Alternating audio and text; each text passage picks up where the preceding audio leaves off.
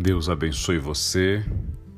E hoje chegamos aos três últimos capítulos do livro do Êxodo, em nossa jornada final por este fantástico livro da Bíblia, escrito por Moisés, que nos contou de forma tão pungente, tão gloriosa, a jornada de saída do Egito, da libertação sob a mão poderosa do Senhor, do seu povo que era escravo ante Faraó, das suas pragas enviadas, dos seus milagres e maravilhas no meio do deserto, da rebelião de um povo que acabara de ver milagres à sua frente e de uma misericórdia imensa do Senhor em manter este povo como seu povo da aliança, assim como a demonstração da sua glória através da preparação da construção do tabernáculo,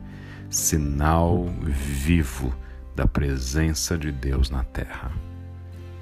O capítulo 38 do Êxodo nos fala sobre esta obra magnífica que estava sendo encerrada.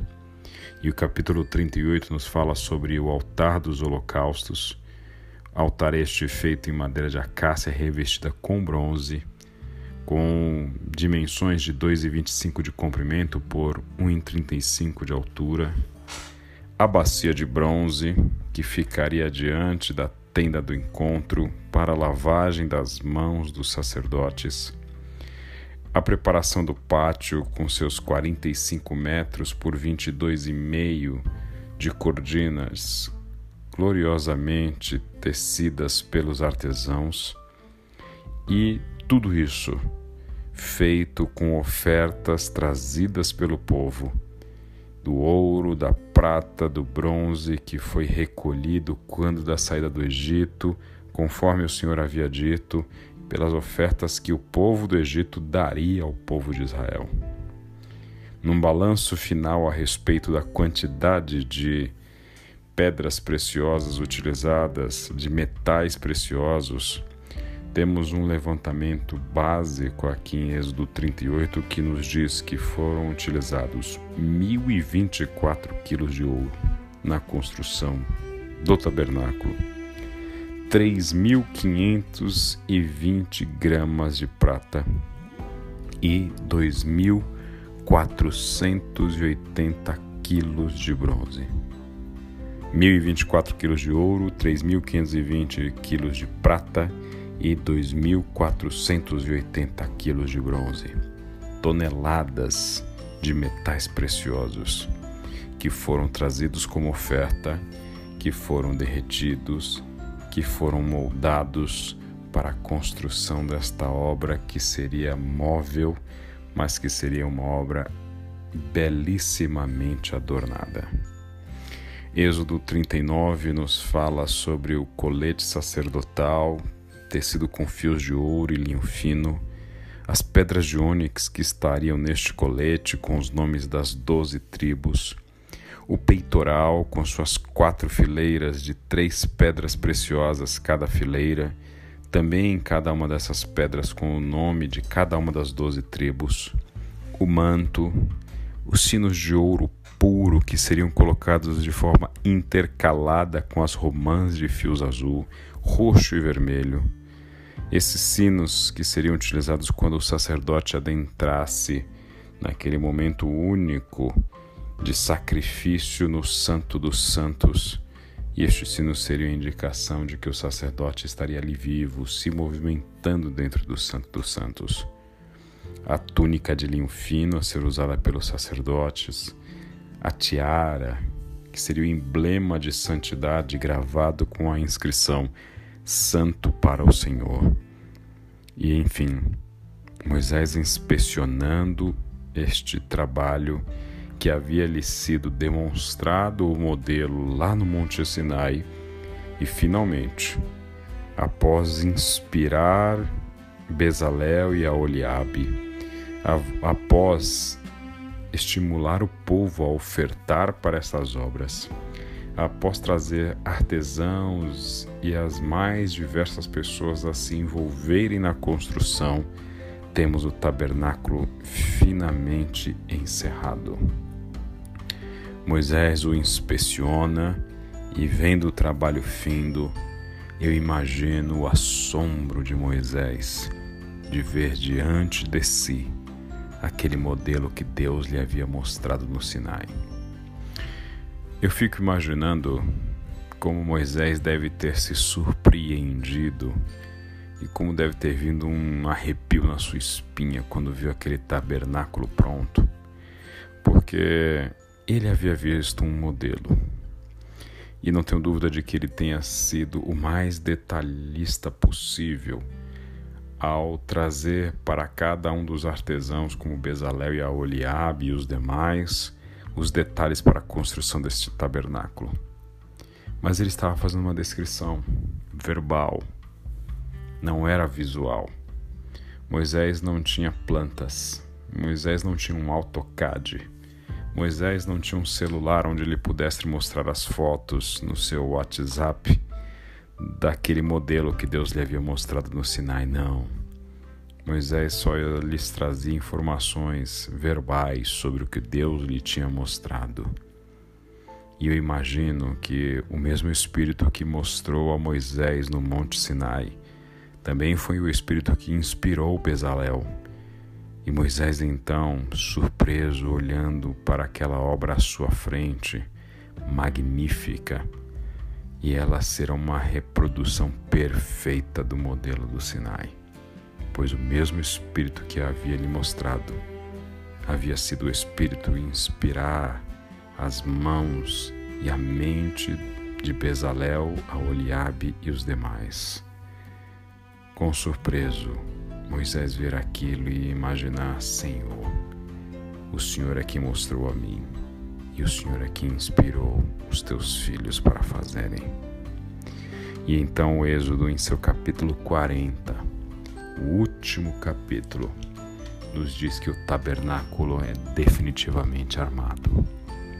Diz a palavra do Senhor. O Senhor disse a Moisés: Arme o tabernáculo, a tenda do encontro, no primeiro dia do primeiro mês Coloque a arca da aliança dentro dele e pendure a cortina interna para proteger a arca. Depois, traga a mesa para dentro e coloque sobre ela os utensílios. Traga também o candelabro e instale suas lâmpadas. Ponha o altar de ouro para o incenso diante da arca da aliança e pendure a cortina à entrada do tabernáculo. Coloque o altar do, do holocausto diante da entrada do tabernáculo, a tenda do encontro ponha a bacia entre a tenda do encontro e o altar e encha-a de água. Em seguida, arme o pátio ao redor da tenda e pendure a cortina da entrada do pátio. Pegue o óleo da unção e unja o tabernáculo e toda a sua mobília, para consagrá-los. Assim, ele será santo. Unja o altar do holocausto e seus utensílios para consagrá-los assim ele será santíssimo. Depois, unja a bacia e seu suporte para consagrá-los. Traga Arão e seus filhos até a entrada da tenda do encontro e lave-os com água. Vistarão com as roupas sagradas, unja-o e consagre-o, para que me sirva como sacerdote. Traga os filhos de Arão e vista-os com as túnicas. Unja-os como ungiu o pai deles, para que também me sirvam como sacerdotes. Com a unção, os descendentes de Arão são separados para o sacerdócio para sempre, de geração em geração. Dessa forma, finalmente a obra está acabada. E o Senhor então enche o tabernáculo com a sua glória. A palavra nos diz que uma nuvem desceu sobre o tabernáculo e a glória do Senhor o encheu, de forma que Moisés não podia mais entrar, pois a glória do Senhor enchia o tabernáculo. Esta nuvem pairava durante o dia e à noite um fogo ardia dentro da nuvem. E se essa nuvem parava, o povo esperava. E quando ela se movesse, ele voltava a caminhar, seguindo esta nuvem da glória do Senhor. vemos dessa forma o fim do livro do Êxodo, com este relato sobre a glória do Senhor. Kavod é a glória do Senhor que traz essa ideia de peso, que traz essa ideia de um lugar que está cheio desta presença do Senhor de forma quase palpável. E assim chegamos ao final da jornada do Êxodo. Fazendo um comparativo entre o início e o fim dessa jornada, vemos no início um povo escravizado, humilhado, um povo que sentia saudades da liberdade, um povo que gostaria de ser liberto para poder adorar a Deus no deserto. E chegamos ao fim do livro com um povo liberto um povo que pode ir ao deserto para adorar a Deus e Deus então se faz presente em seu meio com a sua glória. A glória de Deus pairando sobre o tabernáculo, seja em forma de nuvem ou de um fogo que arde dentro da nuvem à noite, visível, tangível para o povo. Essa nuvem e esse fogo, todos o veem. Esta revelação sobrenatural nos dá três sinais característicos da glória do Senhor. Quando a palavra de Deus diz que esta glória enche o templo e Moisés não podia mais entrar neste tabernáculo, fica claro para nós que a glória de Deus representa a excelência da sua santidade. E mesmo o mais importante dos homens, o grande líder dos judeus, não pode mais habitar no mesmo lugar.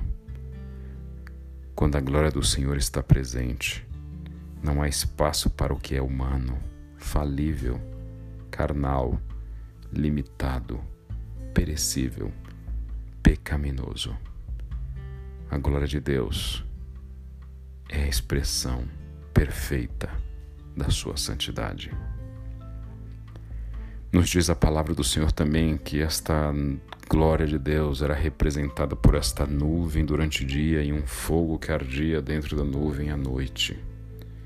E todo o povo o vê. A glória de Deus desta forma é visível. Não há dúvidas ao ver a glória de Deus. Não há como escondê-la. Não há como apagá-la. Ela brilha em todo o seu fulgor todo o olho o verá. E também nos diz a palavra do Senhor que a glória de Deus dizia quando o povo devia seguir e quando deveria ficar. A glória dele revela seus atributos de soberania, de governo sobre todas as coisas. Ao vislumbre de sua glória, é ele quem reina soberanamente. Quando diante de sua glória, não há mais vontade humana, não há mais ataque do inimigo. É Ele, e somente Ele, que reina soberana e definitivamente. Eis a glória de Deus no meio do seu povo. Que a glória do Senhor paire sobre a tua vida e a minha, como a nuvem pairava sobre o tabernáculo. Esteja o Senhor nos dizendo quando ir, quando ficar, nos revelando Sua santidade e nos permitindo ver a glória do Senhor em todo o seu fulgor. Que Deus te abençoe.